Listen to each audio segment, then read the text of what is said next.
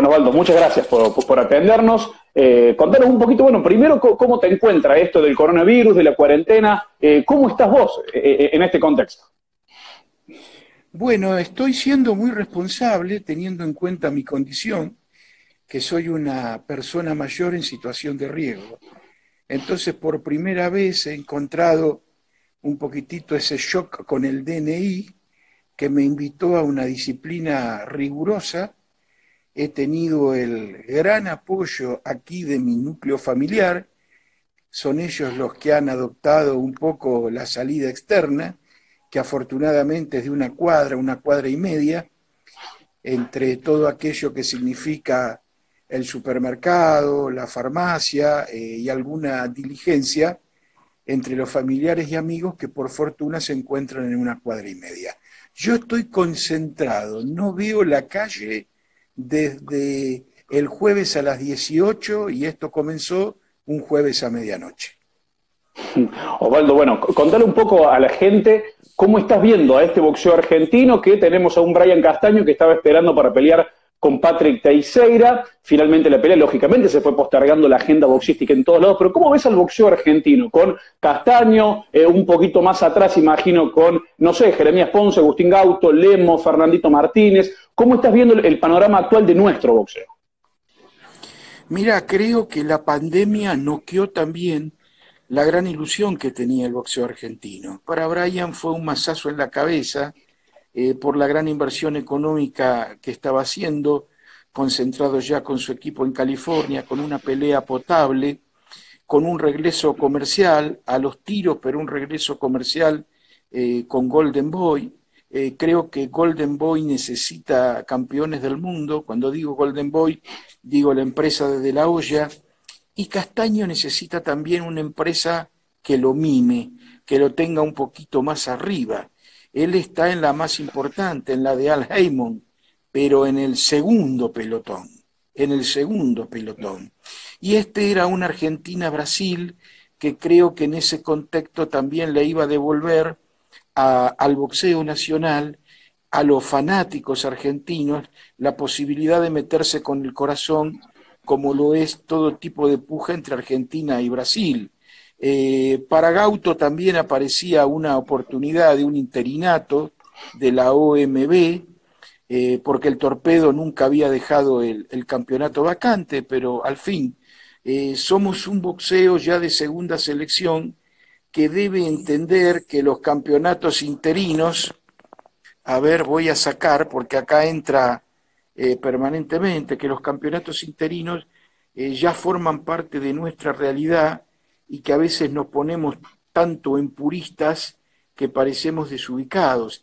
Y para Jeremías Ponce iba a estar un poco el salto, el lanzamiento del final de un, de un contrato inconcluso con la empresa alemán que lo postergó e iba a tener probablemente con apoyo de empresarios sudafricanos eh, un, lanzamiento como para eh, crecer protegido en Sudáfrica con el campeonato Ivo hasta poder dar el salto a un título mundial oficial. Eh, creo que todo esto estancó estas tres posibilidades que eran cercanas y que creo que tenían a los tres argentinos como favoritos en su próxima pelea, que era un cálculo muy difícil de encontrar en lo que han sido los recientes lanzamientos. También estaba a ver en Buenos Aires eh, cómo iba a rendir Jessica Bob en condición de amateur y en su desquite con Ingrid Valencia que le había ganado en Medellín, que para mí ha sido también uno de los sacudones pugilísticos del año, que para la mayoría pasó inadvertido, que Jessica Bob haya perdido una pelea. Osvaldo, sos un hombre del boxeo. Te pregunté por el boxeo argentino e hiciste un diagnóstico del boxeo olímpico, el boxeo profesional. Eh, ¿Cómo te llevas, digo, cuando, eh, cuando te toman como un hombre que ya es parte del jet set, si se quiere? Digo, cuando te vimos eh, allá lejos de hace tiempo en video match con Marcelo Tinelli, cuando te vemos todavía con Marley, pero vos sos un hombre del boxeo. ¿Reivindicás eso que, que, tu lugar en el mundo, si se quiere, es más cerca de un gimnasio, de un ring de boxeo que otro ambiente? ¿O, cómo te llevas con eso? No, yo soy un hombre de boxeo, como siempre digo. eh, y que tengo muchas extras y muchas, y muchas changas eh, con cobro de artista y circo y actividades de variedades, porque realmente han sido así. Este, hubiese dado todo por poder tener un buen nivel de vida este, y compartir ese nivel de vida con mi familia como hombre de saco y corbata, haciendo solo programas de boxeo pero no se pudo dar. Entonces, eh, le meto el corazón a todo lo que hago, pero yo, como digo, soy un crítico de boxeo eh, con extras haciendo boleta como artista de variedades y circo, eh, porque es un poco todo lo que rodea a todos aquellos trabajos que con mucho respeto yo hice en pos de quien me contrató y me dio la confianza. y paradójico, eh, hay un campo de acción mucho más amplio en eso que en lo que a mí realmente me gustaría tener eh, como algo exclusivo, eh, que es el boxeo.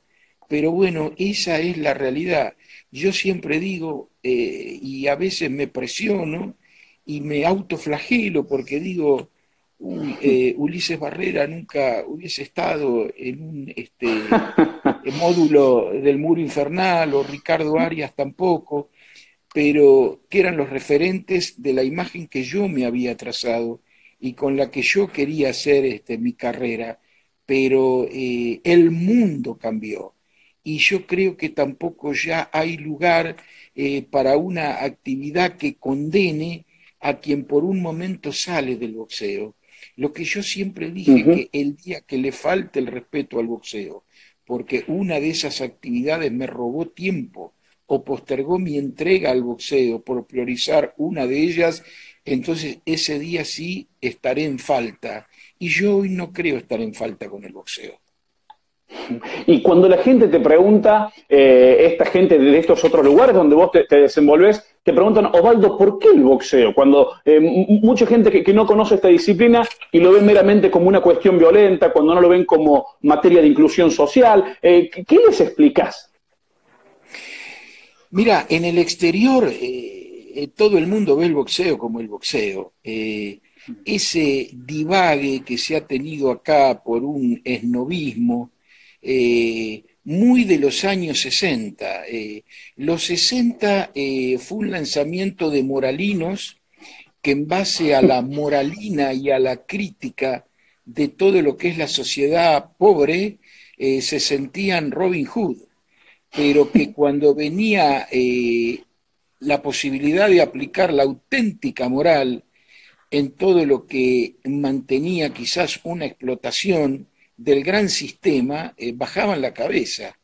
Vos fíjate que yo de pequeño tuve que soportar en lo local eh, la objeción del boxeo y la objeción de estudiantes de La Plata, mi cuadro del corazón, que todo eso me producía eh, tanto malestar porque realmente lo sentía y hoy digo, pero ¿cómo pude preocuparme eh, por ese conjunto de moralinos eh, que siempre estaban detrás del diario del lunes y que nunca fueron al, al meollo, al epicentro de algo realmente importante, donde los capitales y las posiciones sociales de privilegio hubiesen tambaleado.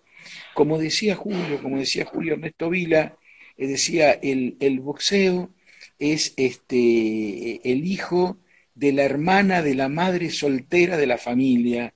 Entonces se lo trataba como tal y aparecían todos estos, los concejales de cuarta que buscaban sus fotos con el boxeo, los periodistas de tercera que nunca se iban a animar a criticar a un divo, pero así aparecían señalando eh, la nariz rota o cuando venían las estadísticas de las muertes del boxeo, etcétera, etcétera, y que jamás se habían metido en un libro de estadísticas de daño y muerte en la pobreza, en la miseria y en el deporte. Eh, por suerte, eh, la carrera nos fue superando. en lo personal, en algún momento tuve la fortuna de entrevistar a los mejores intelectuales de Argentina, desde Tato Pavlovsky, de Abelardo Castillo, de Liliana Hecker, y te daban una educación y una instrucción sobre el boxeo que uno lamentó no poder haber contrarrestado en aquella época, sobre todo esa mediocridad. Pero generalmente el mejor elemento que hay para contragolpear la mediocridad, no diría en la vida porque no, no quiero colocarme en un, en un, consejero porque no tengo la mínima formación para hacerlo, pero al menos en el boxeo, es la indiferencia y la ignorancia, eh, porque responder es potenciar la pavada. Y creo que si uno potencia la pavada, eh, se convierte en un representante de la pavada. Hoy, hablando de pavadas, sonreí tanto porque vi que eh, un juego cibernauta anticipaba que Ronald Wright batía antes del límite a Carlos Monzón. A Monzón, sí, sí, lo vi. Y lo que me preocupó, que hubo más que uno que lo levantó. Este, Exactamente. Y yo sonreía tanto. Tengo una relación excelente con Ronald Wright, excelente. Ronald Wright es una gran persona, pero lo primero que te llama la atención al verlo a Ronald Wright es que su cuerpo es chiquito, era chiquito hasta para pelear con, con Julio César Vázquez. Entonces, como si fuese una regla matemática de aquellas tres simples directas que aprendíamos en, en, la primaria, ¿no? Si un chiquito no pudo detener a Vázquez con 69 kilos, el chiquito podrá noquear a Monzón con 72. Entonces, te pongo eso como ejemplo, como para actualizar que uno no se quedó en aquellas notas retrograbadas eh, de la década del 50 y el 60, con concejales de cuarta y con periodistas que iban eh, detrás de la sombra para ver eh, qué podían realizar. Entonces, este, todo eso te lleva a que vos todavía lees y decís, pero ¿cómo puede pasar esto? Y esto pasa cada vez más porque creo que se abrieron las fronteras y hoy todos opinan de todo. Entonces creo que el secreto de la gente, perdón por lo larguero, mira, esto lo, hablaba, lo, hablamos siempre con, con Sergio Charito, eh, generalmente el productor y el público eh, terminan un poco dejando de lado, eh, el productor y el periodista, perdón, terminan dejando de lado al público. Y el público es el que tiene la percepción y el salvoconducto de quién sobrevive en este trabajo de la opinión, el crédito a seguir y a veces el reclamo del público contra lo que uno cree es lo que definitivamente decide quién se va o quién vuelve a un trabajo. Yo al menos tengo esa definición. Osvaldo, ¿cómo, hiciste en lo personal para, primero para no claudicar y no sucumbir eh, ante, al menos vos humildemente no lo vas a querer reconocer, pero digo, el éxito, eh, esto de ser un tipo, primero que sos una persona muy querida, eh, pero además sos riguroso, digo, cuando tenés que criticar, criticás, y, aún así se te sigue respetando y queriendo mucho, digo, no, sos de, esos periodistas que hacen por allí una crítica y los boxeadores o entrenadores se enojan, digo, vos seguís manteniendo eso y permitime que le cuente a la gente, cuando en la consagración de, Brian Castaño me tocó compartir un taxi con vos, íbamos entrando a la matanza y parecía que ibas abriendo el camino vos porque eh, el remisero del diario La Nación nos iba ubicando y vos mientras preguntaba la gente decía Osvaldo, Osvaldo, y nos, fue, y nos, fueron guiando y finalmente llegamos al, estadio polideportivo Presidente Perón. E, e, iba llegando esa pelea con, eh, recuerdo que peleaba Fabián Magdalena, no me acuerdo si había una, cuestión de reglamentos, si era por un título Fedebol y estos títulos de, de supermercado que inventan las entidades, y vos ibas preguntando y íbamos charlando, y vos con la minuciosidad de que ese mismo día, una vez que terminó el partido de estudiantes, habías estado averiguando cuántos rounds y demás. Digo, sos muy riguroso, no te quedaste, eh, porque podrías tranquilamente ir a cubrir una pelea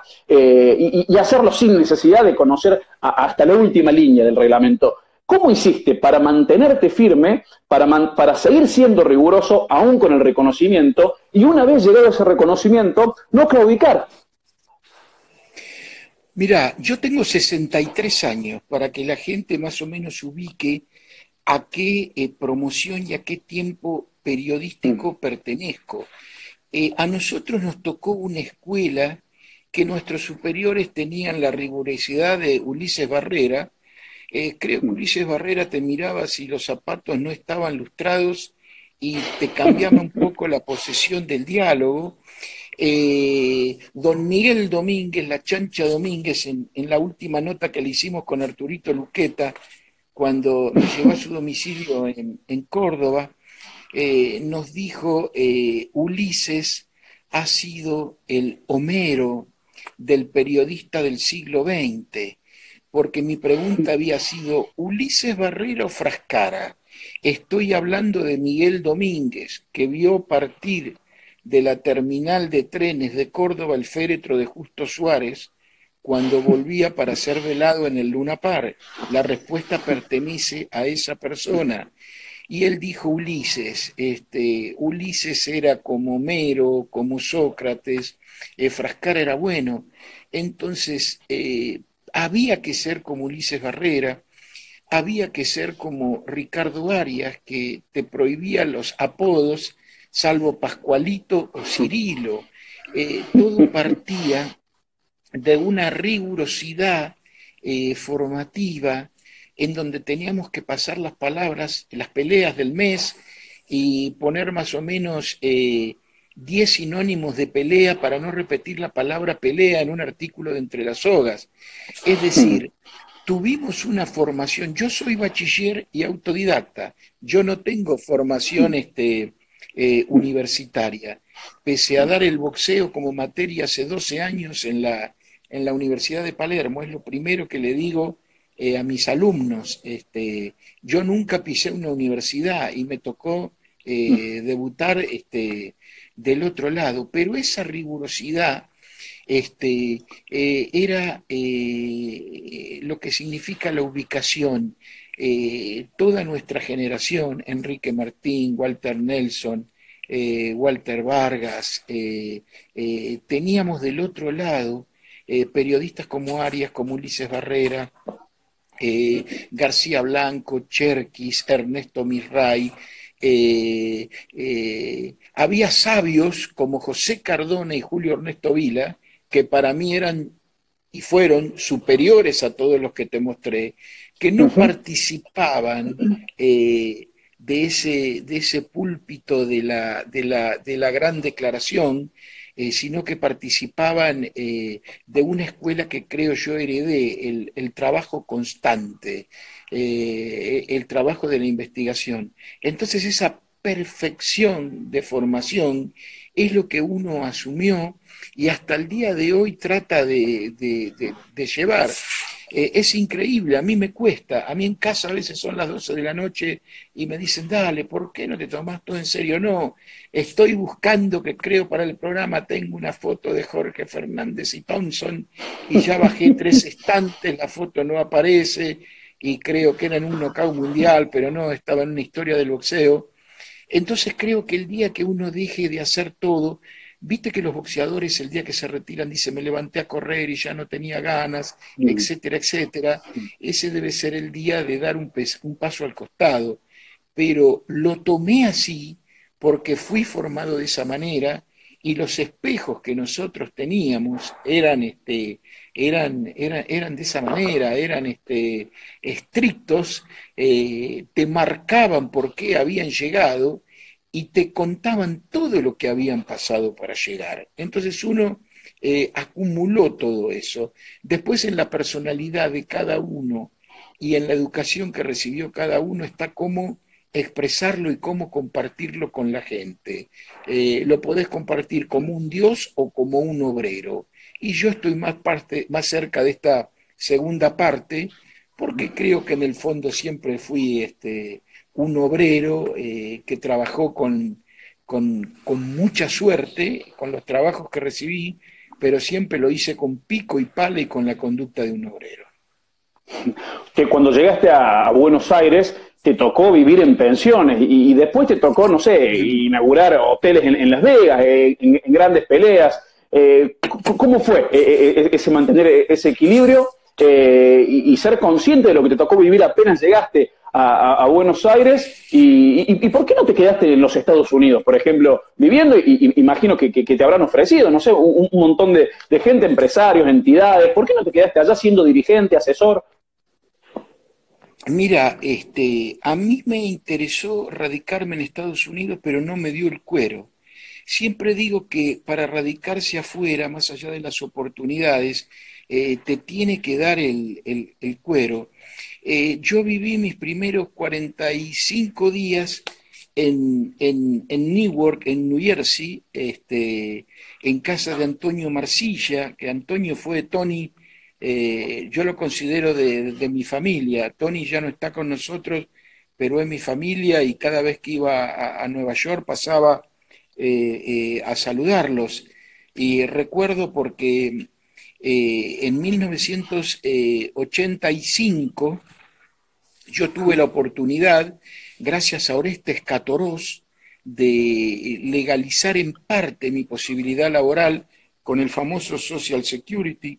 Oreste me ayudó muchísimo y eh, gracias al, a Beto González, un, desaparecido periodista eh, muy ligado a la oral deportiva, al tango, y sobre todo a la revista River, él me había conseguido un contacto eh, con el diario Noticias del Mundo, que era el diario de la secta Moon, que dirigía un argentino cardinal. Pero fíjate, yo había llegado en diciembre, eh, había llegado en diciembre a Estados Unidos para la pelea de Donald Curry y Milton McCrory, que fue en Las Vegas, aproveché ese pasaje y de ahí volví a, a Newark.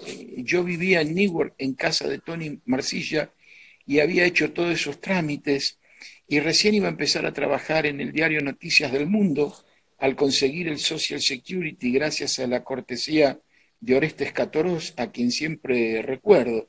Orestes, que después apareció en el mundo del fútbol, muy polémico y muy resistido, eh, fue un playboy argentino eh, que, vivió con, las mujeres más poderosas de la costa azul europea y Nueva York. Y él me ayudó precisamente a, conseguir ese permiso que para Noticias del Mundo, pero no aguanté, pasé mi cumpleaños, Navidad, Año Nuevo solo, eh, se me congeló el cuerpo un par de veces en los crudos inviernos y, volví. Y para mí era fantástico porque ya encontraba todo el circuito que era era eh, Newark, este, eh, llegaba a, a, la, a, la, a, la, World Trade Center, que se ha hecho histórica, la World Trade Center derrumbada eh, por los aviones en, el, ilustre día de la caída de las Torres Gemelos, y de ahí tomaba el, el, el, subte hasta el Bobby Gleason, que en esa época estaba a tres cuadras del Madison Square Garden. Entonces este, ya tenía todo mi radio de acción, me había conectado con John Romero, que era el director de la revista Guantes, y hacía un informe latino, me había ayudado mucho, eh, me acuerdo, cobraba 300 dólares, pero eran vitales, era mi primera eh, realización eh, laboral en, en Nueva York cometí el error que me creí muy canchero y creí que mi mundo de relación no debía ser el mundo latino, sino el, el, el, mundo neoyorquino con el natural I love New York. Y esa fue la falla. Eso fue lo que me determinó a una soledad y, y a volver. Y no me arrepiento, no me arrepiento, porque no sé, no tendría garantía de la carrera que yo pude hacer acá en Argentina, hacerla en el exterior. Tuve después otra posibilidad en el 87, en pleno momento de, éxito de Cosci en Italia, de trabajar en el boxeo, pero ya en el negocio. Mira, ahí no tengo duda, porque vi la gente que triunfó en el boxeo, tanto en Europa como en Argentina, y no tengo duda que hubiese trabajado en el negocio, pero tampoco tengo dudas que no tengo madera humana para trabajar en el negocio del boxeo y sí tengo la posibilidad de ser un crítico de boxeo. Es decir, no me equivoqué. Creo que para vivir en el exterior hay que tener cuero y hay que bancársela. Este, y mi, mi raíz estaba acá y el paso del tiempo muestra que, que no me equivoqué. Hasta hoy. Mañana veremos. Osvaldo, eh, el chino Maidana, Maravilla Martínez, eh, ¿dónde se encuentran entre la historia de, los más grandes campeones mundiales que ha dado nuestro país? ¿Cómo los ubicarías? Y te pregunto después, ¿qué fue Lucas Matices dentro de, la historia del boxeo argentino? Eh, Maidana y Martínez fueron más que Matisse para una ubicación histórica. Eh, Maidana y Martínez fueron más que Lucas Matisse. Es, muy poco eh, simpático decir esto, pero fíjate qué paradoja la de la historia, porque la proyección y la gran industria del boxeo le daba el lugar a Matisse para que se devorara a Maidana y a Martínez. Eh, pero no lo pudo hacer. Eh, yo creo que Maidana le saca eh, un centímetro en el décimo lugar a, Maravilla Martínez por una cuestión de moño final de carrera. Moño final de carrera. las derrotas de Maidana con Mayweather creo que elevaron su condición y la frustración de Maravilla en Vélez y la derrota contundente con Coto lo relega a esos tres centímetros que le saca el chino Maidana. Es un tema para, para discutir un mes, pero si me preguntás serías terminante y batirías a duelo de Facón a quien eh, no acepta tu versión, te digo no, absolutamente no, porque es un cabeza a cabeza. Eh, y Matisse eh, conmovió en Estados Unidos después de su knockout con Lamont Peterson como no lo hizo Maidana después de Bronner, ni, ni, Maravilla después de Chávez, en Estados Unidos, en Estados Unidos, o Maravilla después de Williams, que creo que es donde él entra en, en los Estados Unidos, pero utilizando un término turfístico en la historia se quedó en los últimos 50 eh, metros y el final con Paquiao eh, le tapa muchas pero muchas de sus hazañas. y, en la historia, Maidana y Maravilla, ¿cuán lejos están de, los grandes que hemos tenido?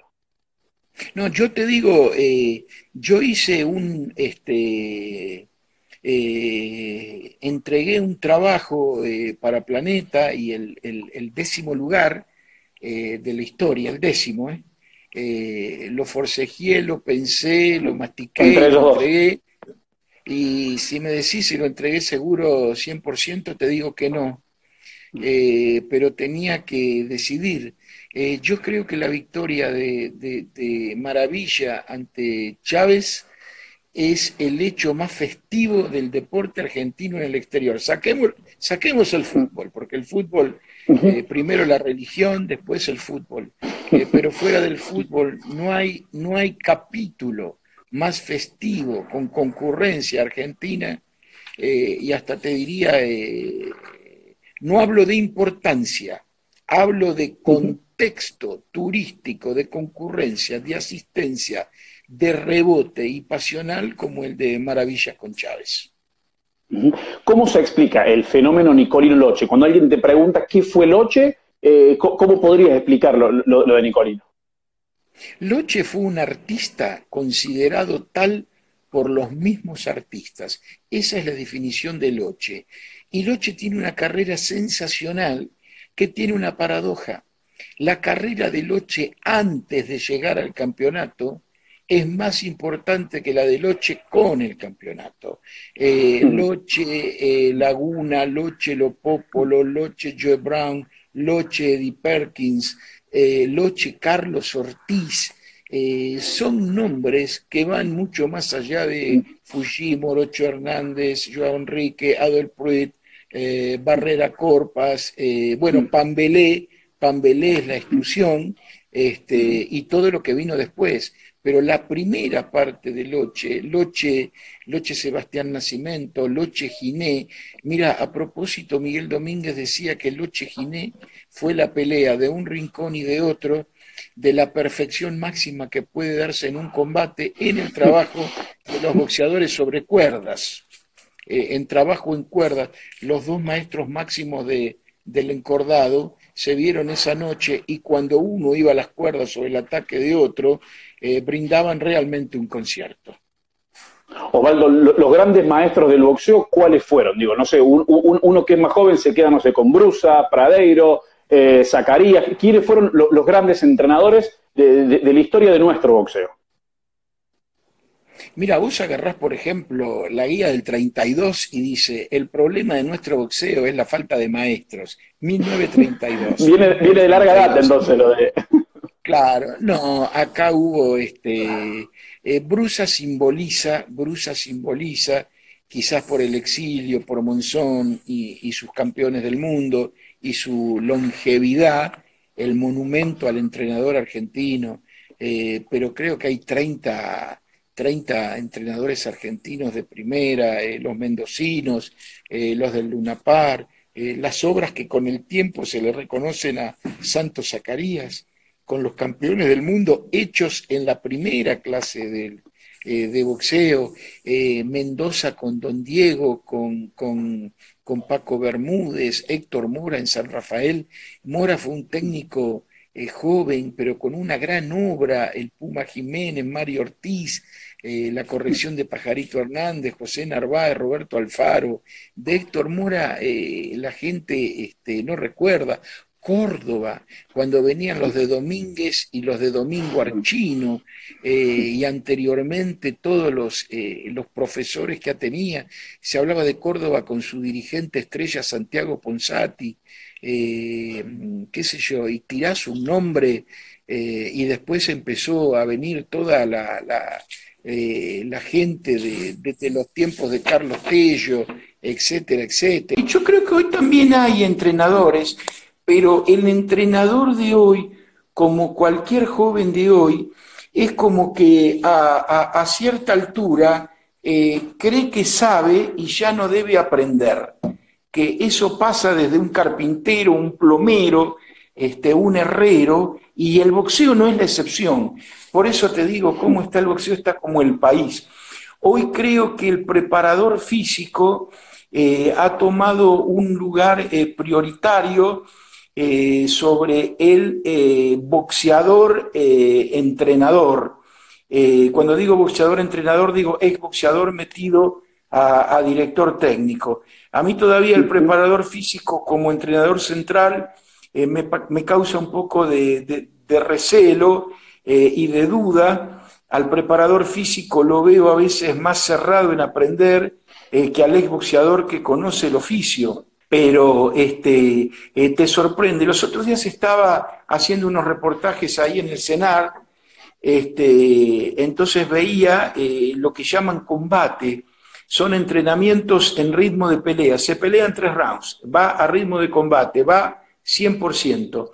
Entonces en un momento, eh, yo soy de la teoría que hoy el 80%, de los 80 de los boxeadores pelean igual es un cambio de media distancia en el centro del ring, se va, comienza la acción y así se repiten los tres rounds, sobre todo en el amateur. Entonces le dije, ¿cómo trabajan las sogas? ¿Cómo trabajan el, el encordado y la contra sobre las sogas? Porque eso no lo vi, no, no, eso no lo trabajamos más, porque eso el jurado no lo puntúa, etcétera, etcétera. Entonces veo que en, cierto, en cierta elite del boxeo, se trabaja para la puntuación de una pelea y no para la formación del boxeador. ¿Cómo se trabaja el encordado? Eh, ¿Dónde ponemos la cola y la pierna para que el, brazo salga más rápido? Este, no veo tampoco una especialización en distintas técnicas del boxeo como para tener al boxeador completo. Eh, mira, Brusa te cansaba con el del clinch que te enseñaba a trabar y que le mostraba cómo le enseñó a los Klitschko, etcétera, etcétera. Eh, nunca vi un round de trabajar el clinch. Eso lo hacía Santos Zacarías con Koji, le ponía a Rodrigo Benech, que era un medio pesado crucero, y lo hacía trabajar un round para zafar del abrazo del clinch y cómo poner la mano en palanca y en codo. Entonces veo que hablas a veces de ciertas cosas eh, y parece que estás hablando en, otro idioma. Ha cambiado el sistema de pelear, pero creo que los elementos de aprendizaje que tiene el boxeador en técnica de boxeo eh, hoy son distintos y tienen menos herramientas técnicas a las que tenían antes. Quizás tienen más estado atlético. Y te dicen, no, pero ahora tira 300 eh, golpes eh, por round. Pero ¿a dónde los tira y qué efecto producen? Es un tema, es un tema muy largo. Osvaldo, ¿cómo te llevas con estos entrenadores que están hoy en la selección? Algunos de ellos fueron eh, alumnos de, un, gran maestro, de un gran cubano como Sarbelio Fuentes. Eh, ¿crees que, mejoramos un poco trayéndolo a, Nieva, a Fabricio Nieva y, a toda esa camada, con Víctor Hugo Castro, con el Pocho Arrieta? con, Mariano Carrera? ¿Crees que, puede haber una evolución en, cuanto a los pibes de la selección para intentar buscar una, medalla olímpica cuando sea que sucedan los Juegos? Tienen fecha para, el año que viene. Eh, por supuesto que eh, son, este, son boxeadores con, mucho recorrido, con mucha experiencia, que han tenido eh, muy buenos entrenadores con ellos, pero los veo enfocados para su rol de hoy que es este, el, tema del boxeo olímpico. Lo que te digo de las sogas, lo hablaba con, Mariano y con, y con Nieva, que yo no voy a poner en, tela de juicio la experiencia de, los tantos campamentos de boxeo, los Juegos Olímpicos, lo que han visto, eh, las telas de juicio pero creo que para el gusto, para el gusto del consumidor argentino, eh, hay cosas que hoy eh, rendirían fantásticas. Narváez se enamoró del Luna Park cuando se reabrió el Luna Park, y vamos a hablar de, tiempos modernos, menos de 20 años, este, porque tenía cosas que gustaban al, gran público de boxeo. El gran público de boxeo es el que puede pagar este, un ringside hoy por hoy 15 mil pesos. Ese es el gran público de boxeo que valora este, un, este, un esquive, que valora un bloqueo, este, porque el público de, Buenos Aires, el público del Luna Park, eh, yo sigo poniendo el público de Buenos Aires y el público del Luna Park porque creo que todavía la máxima exposición que puede tener un boxeador en el país es pelear en el Luna Park. Eh, los otros días se hablaba también del, del personal, no, la otra, la otra marca, se me escapó, el, el de los centros. ¿El, Movistar Arena? No. El Movistar Arena. El Movistar Arena. No, el Movistar Arena es el que está en Pilar.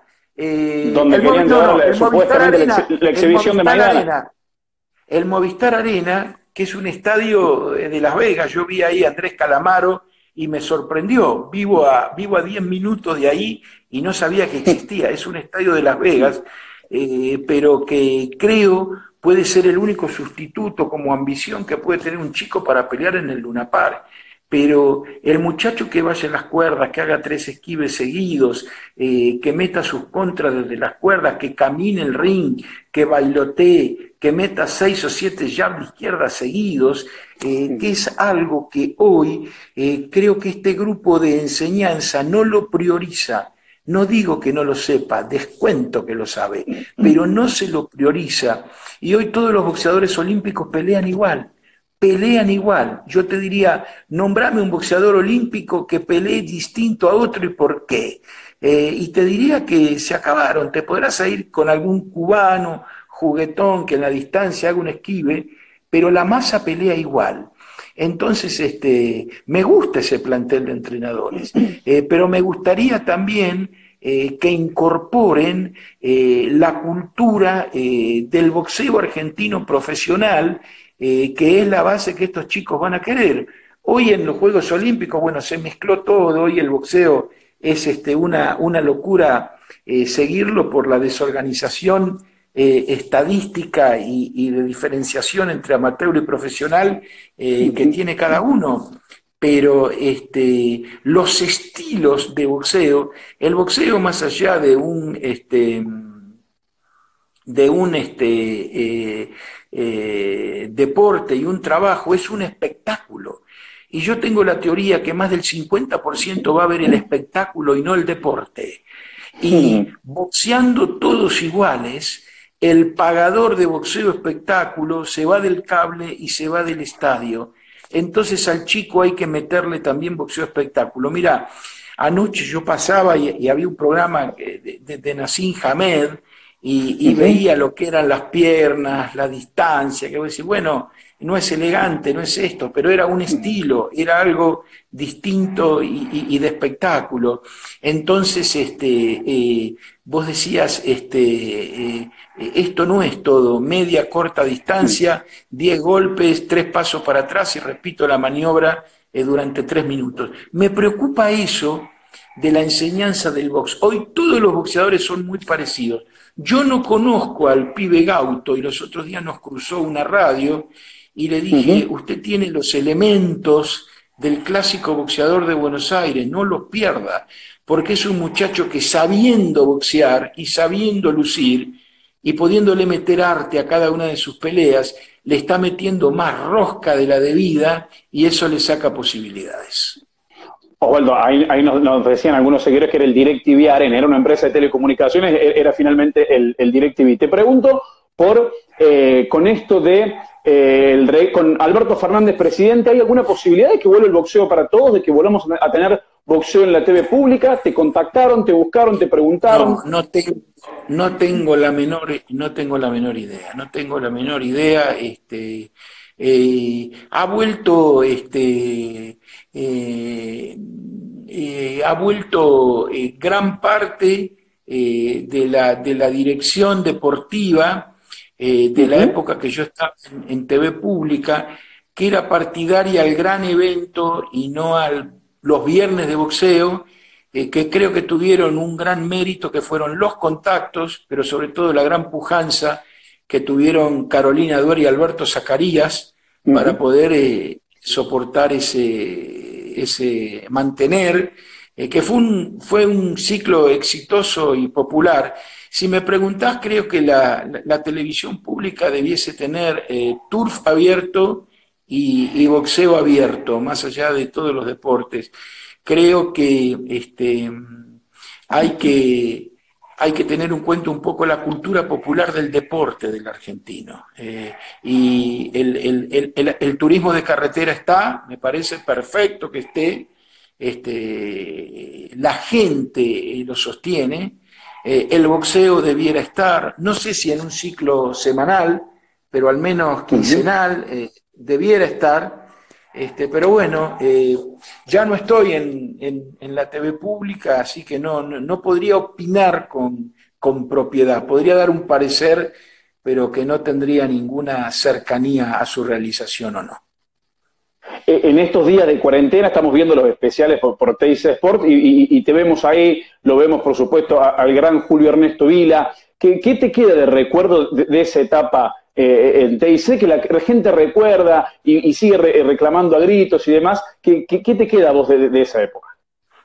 Me quedan muy lindos eh, recuerdos. Este, me cuesta reemplazar a, a, Vila yo perdí un poco mi hombre de, consulta. A veces le digo a Charito, pero lo llevo a tiempos que digo, no, me dice, yo no había nacido. Este, pero me cuesta encontrar porque Julio con sí o, con no este, eh, valoraba los trabajos.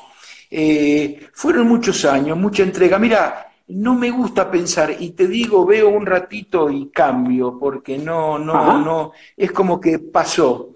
Este, estoy muy metido, muy metido y todavía y muy orgulloso porque seguimos estrenando nuestros capítulos de Artistas del Nocao en TNT, que no paramos. Los viernes. Eh, estoy, este, eh, en este momento, si vos me decís cuál es mi línea de mi línea periodística, la de entrevistador, estoy muy orgulloso.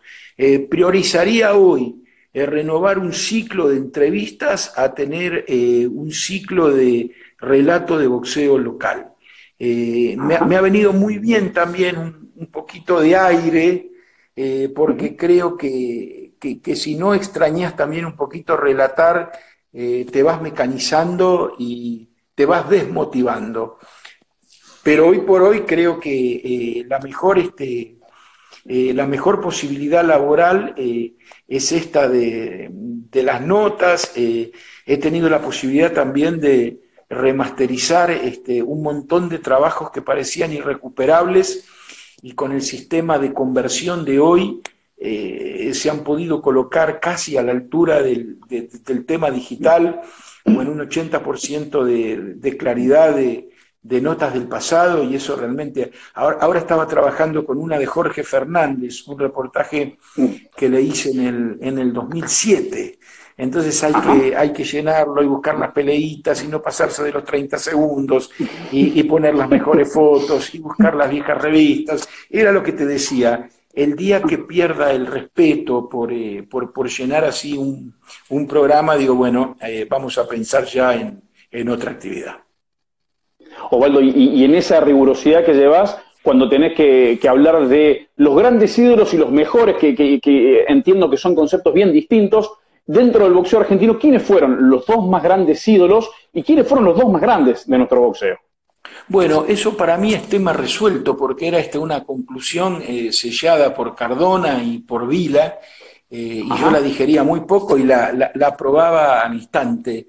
Eh, ídolos, ídolos, como decía Cardona, justo, eh, él a Justo Suárez le decía justo y casi metía una Z donde iba la S, Justo Suárez y Nicolino como los ídolos.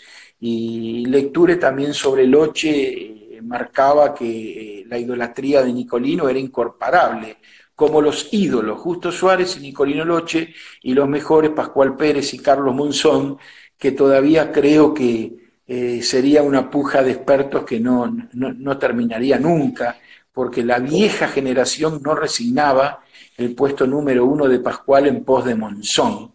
Este, pero, qué sé yo, hoy por hoy parece que, que, el boxeo empezó ayer, ¿no? Entonces no, no se explora en el tiempo. Este, yo los otros días estaba escribiendo sobre estas situaciones de pandemia, etcétera, etcétera, y en el libro de, de Jaime Reina O'Connell, que creo que es de 1918, aparecen las consecuencias de la fiebre amarilla de Buenos Aires allá por 1840 y pico, que se le aconseja a la población a empezar a practicar gimnasia y ahí aparece el famoso marinero Cox, que vaya a saber si existió, pero cuenta la leyenda que existió como Frenchy Beruti repartiendo escarapelas con las primeras clases de, boxeo en Buenos Aires visibles. Eh, fíjate que todo se relaciona con todo, todo se relaciona con todo y todo tiene que ver con todo cuando querés este, hablar con, propiedad y opinar con, cierta certeza. Ovaldo, antes de, que Instagram nos corte, porque nos da una hora y después te vuelve a cortar, te quiero preguntar, eh, ¿cómo haces o, cómo hiciste eh, con Carlos Monzón? Digo, la figura de Carlos Monzón, que a, mí también me, fue pareciendo contradictorio, porque en algún momento uno le reclamó a, sus grandes maestros, oiga, usted me enseñaron de Monzón casi todo lo boxístico, pero se habían olvidado de esto que la serie vino a hacer especial hincapié, ¿no es cierto? Que fue eh, la muerte de Alicia Muniz, el femicidio, el asesinato contra ella. Eh, ¿cómo, haces con la figura de Monzón cuando tenés que narrar a, Carlos Monzón? ¿Cómo haces especialmente con ese capítulo de su vida? Eh, la serie no la vi, no me interesó participar. cuando vi los lineamientos y cuando vi los protagonistas, los partícipes y los profesionales, eh, no ameritaba para mí perder un segundo de tiempo. Entonces, como no hablé en su momento, tampoco hablo ahora. Y quiero agradecer a la empresa Turner que la produjo y es en la cual yo trabajo, que me permitiera mantener esta disciplina. Eh, de Monzón es muy difícil hablar de Monzón sin empezar a hablar de aquel verano en Mar del Plata con la muerte de Alicia Muñiz, que es un caso cerrado, es un caso repudiable e indefendible. Cerrado, repudiable e indefendible. Eh, simplemente la conclusión que a mí me deja todo esto, eh, habiendo conocido a Carlos Monzón, un hombre al que la vida lo hizo bruto porque no le enseñó otra cosa, y él fue haciendo como pudo una conversión para salir de esa brutalidad, sin escuela, sin instrucción, etcétera, etcétera, como pudo e hizo lo más que pudo. Y después de ese caso, yo digo que un hombre, eh, me pregunté a mí mismo, que muchas veces uno cree eh, que maneja todos sus movimientos y maneja su cerebro al pie de la letra hasta el límite final. Y creo que cuando la cabeza estalla, no hay computadora ni heladera humana eh, que la pueda manejar. Y creo que a Monzón también le estalló una cabeza que lo llevó a matar a una persona y a morirse en vida también en ese momento, a partir de ese momento. Osvaldo, eh, ahora sí te hago, la última. Te quería preguntar, hay muchos pibes boxeando, estoy viendo ahí, eh, vi al pasar un montón que fueron comentando. ¿Qué le podrías decir a, un chico que, recién comienza, que recién empieza con estas ilusiones del boxeo, ¿qué, qué, palabra, qué consejo, qué, qué le puedes decir a, alguien que se está encaminando en este deporte y, que le toca vivir las dificultades que, tocan vivir hoy eh, a, este país? Que, que hay que intentarlo, todo hay que intentarlo. Y a veces el intento nos proyecta la llegada o quedamos en el camino, etcétera, etcétera. Eh, porque bueno, eh, no todos pueden ser campeones, pero lo bueno es intentarlo y vivir a fondo cada momento, porque cuando eso se convierta en un recuerdo, con resultado positivo, con resultado negativo, va a ser una gran medalla que uno va a llevar, porque va a decir, bueno, yo lo intenté e hice lo que más eh, pude. Y no cualquiera sube a un ring, no cualquiera sube a un ring. Ya subir es un mérito y es un logro. Es una medalla que hay que llevarla con mucho valor, más que se llegue o no se llegue al campeonato. Hay que intentarlo, todo hay que intentar en la vida, en cualquier tarea, en, en, cualquier intento. Yo soy muy eh, positivo.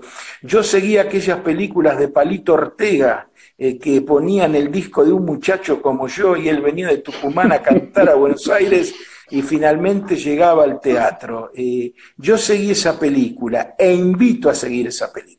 Osvaldo, muchísimas gracias. Eh, es un gran placer eh, poder hablar con vos, que nos des este tiempo. Sabemos que estás muy ocupado trabajando de tu casa, sin embargo, no, nos regalaste esta hora siempre con la generosidad que te caracteriza y con el conocimiento que nos fuiste compartiendo todos. Creo que la coincidencia de los comentarios que se fueron dejando abajo fue eh, gracias a ese gran maestro. Osvaldo, muchísimas gracias y un fuerte abrazo. Chao, un trabajador más del boxeo. Chao, chao. que termine pronto esto y que nos encontremos en un momento mejor. Un abrazo. Ojalá, abrazo.